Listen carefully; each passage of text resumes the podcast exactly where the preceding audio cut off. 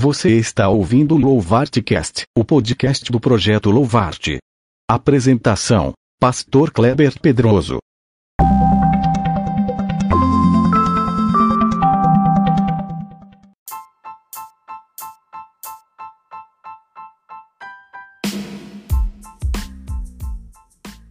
Saudações, meu irmão, saudações, minha irmã, a paz do Senhor sobreviventes, glória a Deus pela sua vida.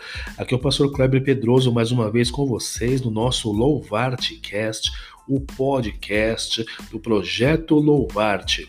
E eu quero deixar um relato com vocês aqui. Há poucos dias, um colega pastor postou no Facebook que estava sofrendo preconceito por parte dos próprios irmãos em Cristo por causa da sua barba uma barba rala, que ele deveria estar deixando crescer há cerca de uma semana, eu acho.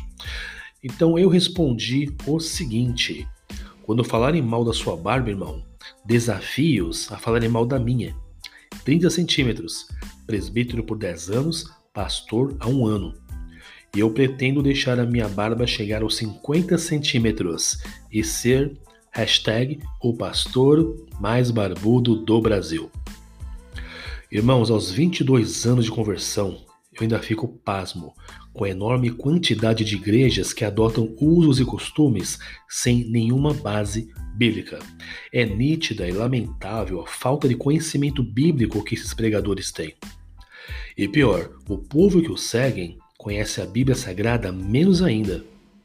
Em 2 Timóteo, capítulo 3, versículos 16 e 17, lemos: Toda a Escritura é inspirada por Deus e útil para o ensino, para a repreensão, para a correção e para a instrução na justiça, para que o homem de Deus seja apto e plenamente preparado para toda a boa obra.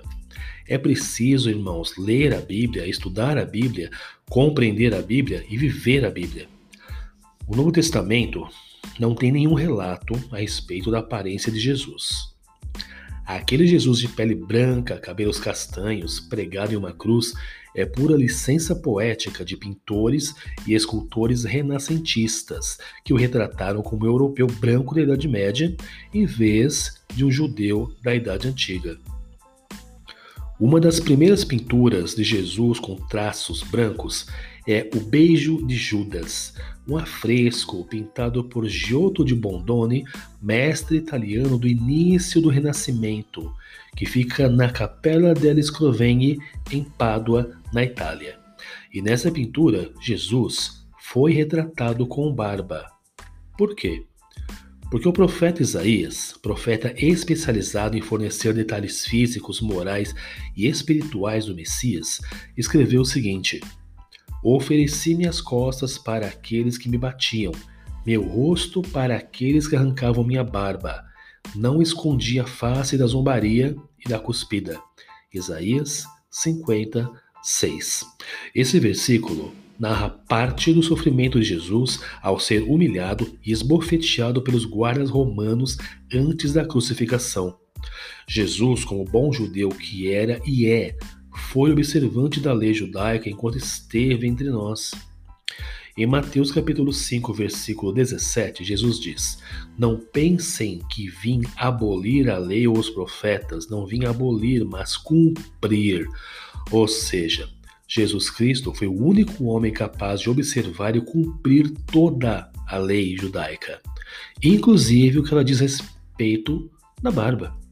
Disse o Senhor Jesus, perdão, Disse o Senhor a Moisés: Fala a todos os filhos de Israel: Não cortareis em redondo, nem danificareis as extremidades da barba. Levítico, capítulo 19, versículo 27. Logo, uma igreja que por usos e costumes proíba que seus membros usem barba está, de um ponto de vista espiritual, proibindo que o próprio Cristo entre por suas portas. É preciso deixar claro que a lei sobre o uso da barba é aplicável aos judeus, não aos cristãos. Ou seja, nós temos o total direito perante Deus de usar barba ou não, e nenhum pastor e nenhuma igreja tem o direito de ditar essa regra de proibir a barba dentro de suas portas. Que Deus os abençoe ricamente em nome de Jesus. Amém.